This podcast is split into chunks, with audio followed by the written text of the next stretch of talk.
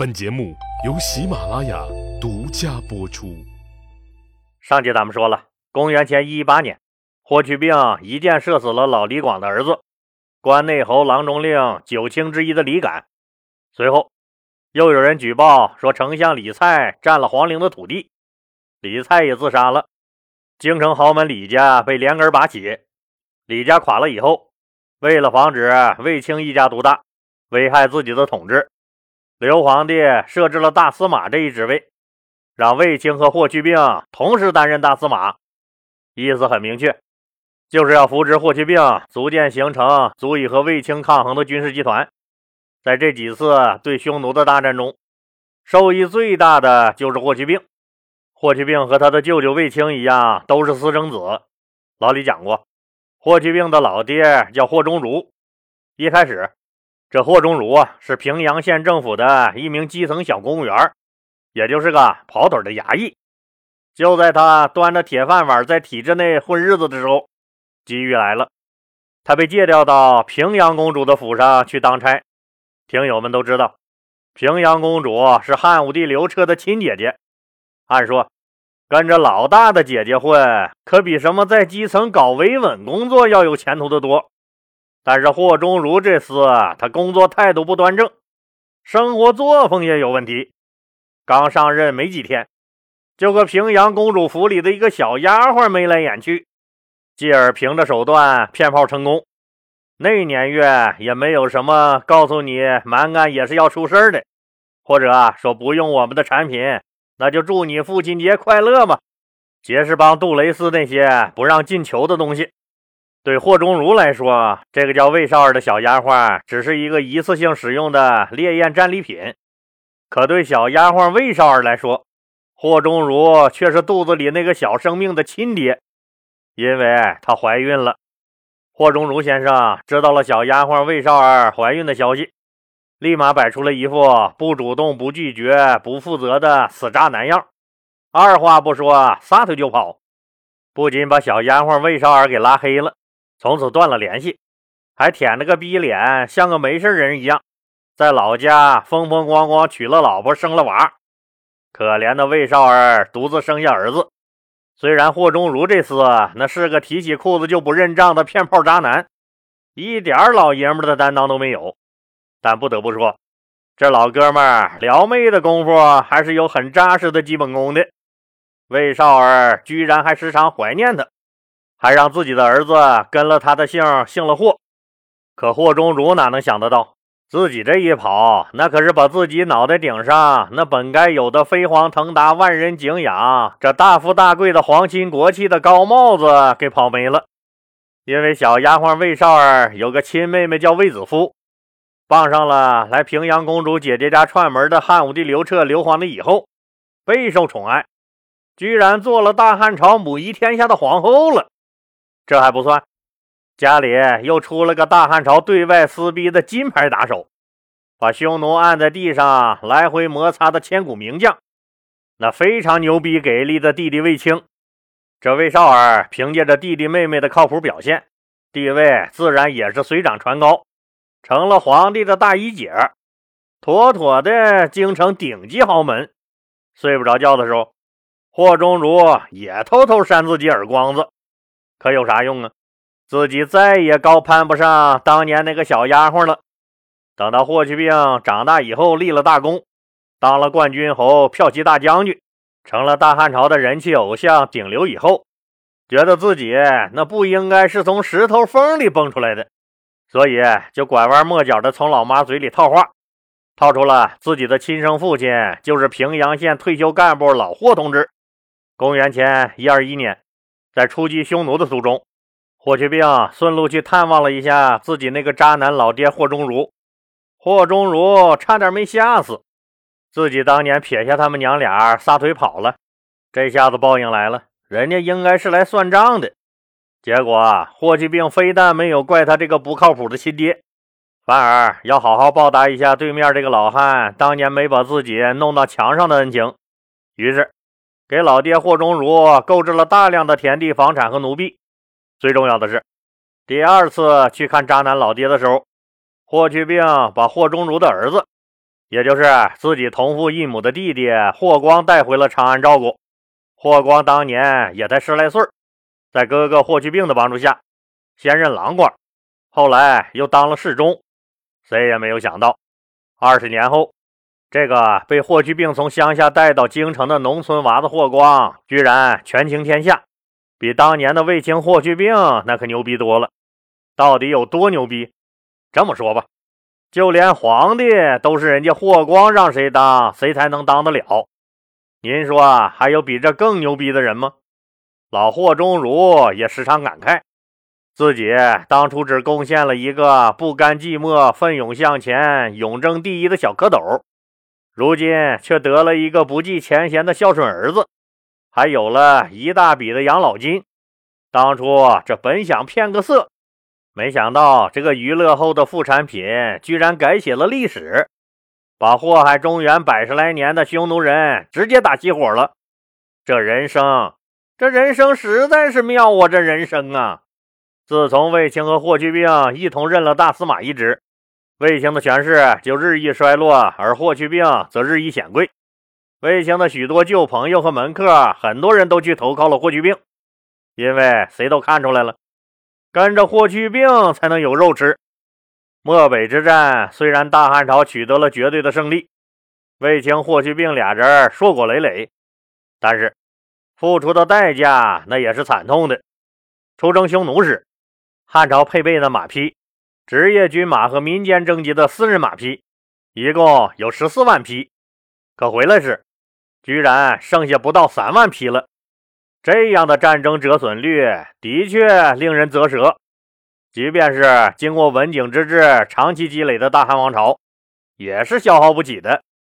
由此推断，这次漠北之战，汉朝虽然消灭了匈奴八九万人，但汉朝真实的人员和士兵损失一定也不是个小数。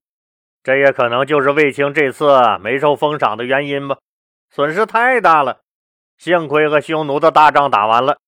否则，连出征的战马都凑不齐了。当然了，这一战过后，匈奴越发迁到更远的地方躲瘟神去了。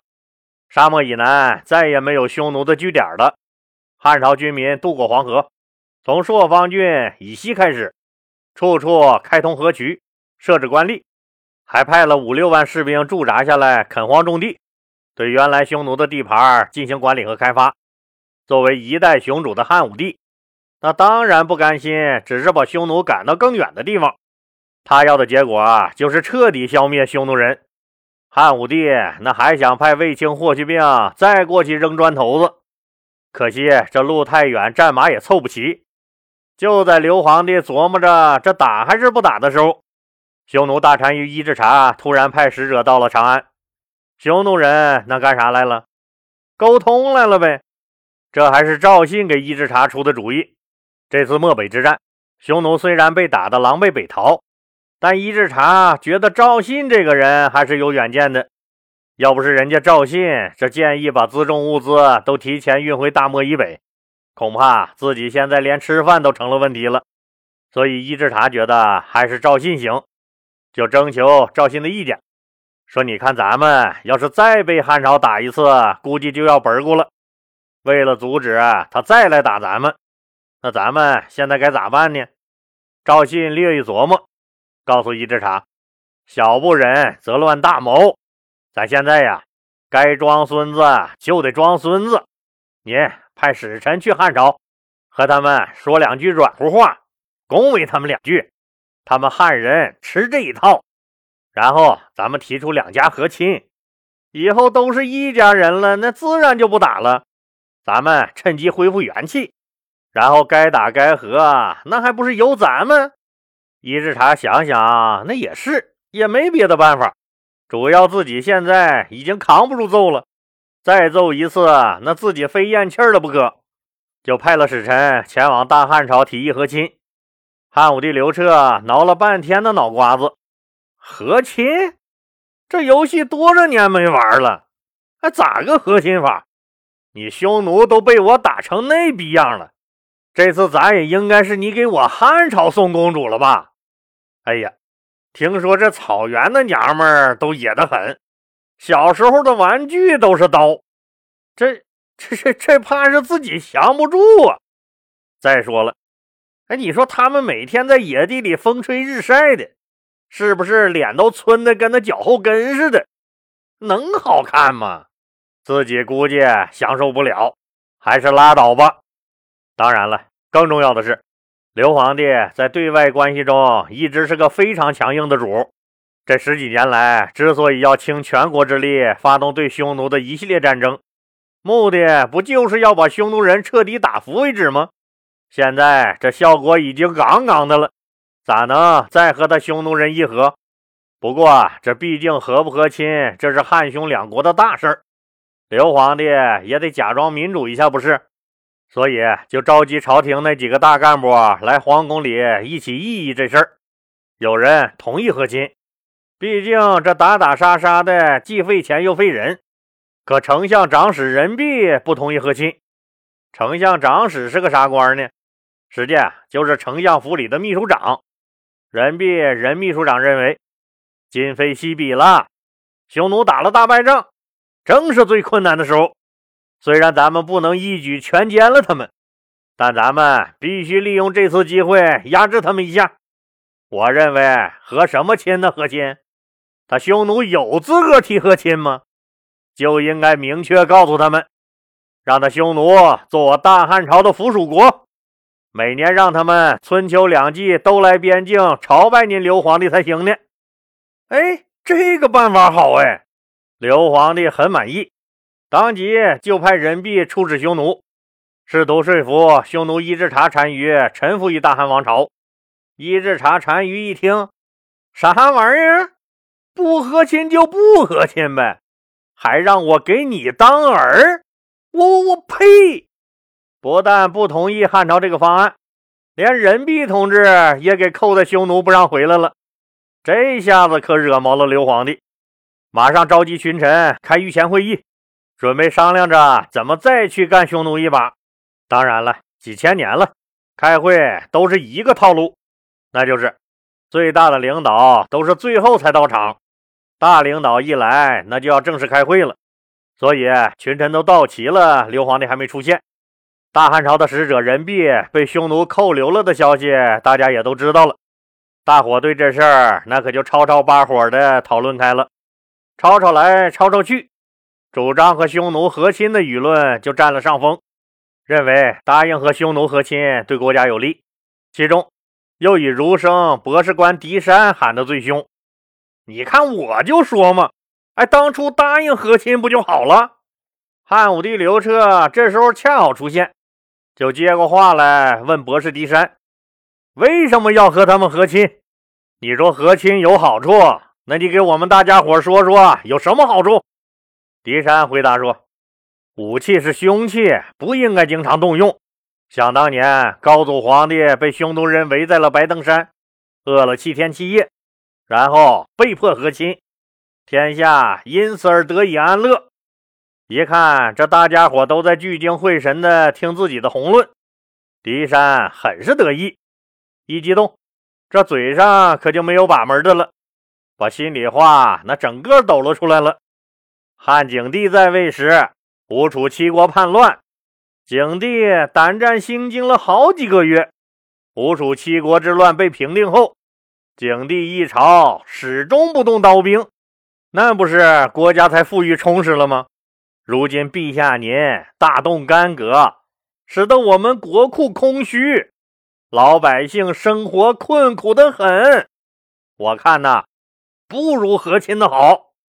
听儒生狄山这言论，那明显是在指责自己穷兵黩武，致使民生凋敝呀。本来刘皇帝要和大臣们商量怎么再去彻底干残匈奴的，没想到被这个二杆子儒生一顿抢白，刘皇帝立马就眉头紧锁，这脸也耷拉下来了，半天没说话。御史大夫张汤这个人十分善于察言观色，早就察觉到刘皇帝内心的真实想法了，就顺着刘皇帝的心意，当面批评儒生狄山说：“你这个愚笨的儒生！”你什么都不懂，快别在这瞎说了！正激动的狄山抹了把唾沫横飞的嘴，直接怼了张汤一句：“我狄山虽然愚笨，但我忠心。怎么也比您张大人假忠心来的要强。张汤一听这话，那可气了个半死。你狄山别跟个缺心眼子似的。你说谁假忠心？你说谁假忠心？狄山主张与匈奴和亲，本来就不对刘皇帝的胃口。正好这个时候，张汤还是刘皇帝身边的红人，刘皇帝十分信任张汤，因此他听到狄山把张汤说成假忠心。气就不打一处来，马上脸一沉，说话了：“那狄山会为此付出代价吗？最后汉朝和匈奴和亲了没？咱们呢，下集接着说。现在喜马拉雅推出了给专辑投月票的活动，当然是免费的。兄弟姐妹们，记得把您手里的月票投给老李的这个专辑啊。”月票多少就显示节目的受欢迎程度。老李还希望有条件的听友能加入老李的新米团，现在加入还是有优惠的，可能过一阵儿优惠要取消，因为苹果手机系统是个独立系统，所以苹果手机如果按月购买老李的新米团，享受不到连续包月的最优惠政策。老李建议用苹果手机的听友直接购买包年服务，那个是最优惠的价格，能给您省下不少的钱。谢谢各位听友的支持。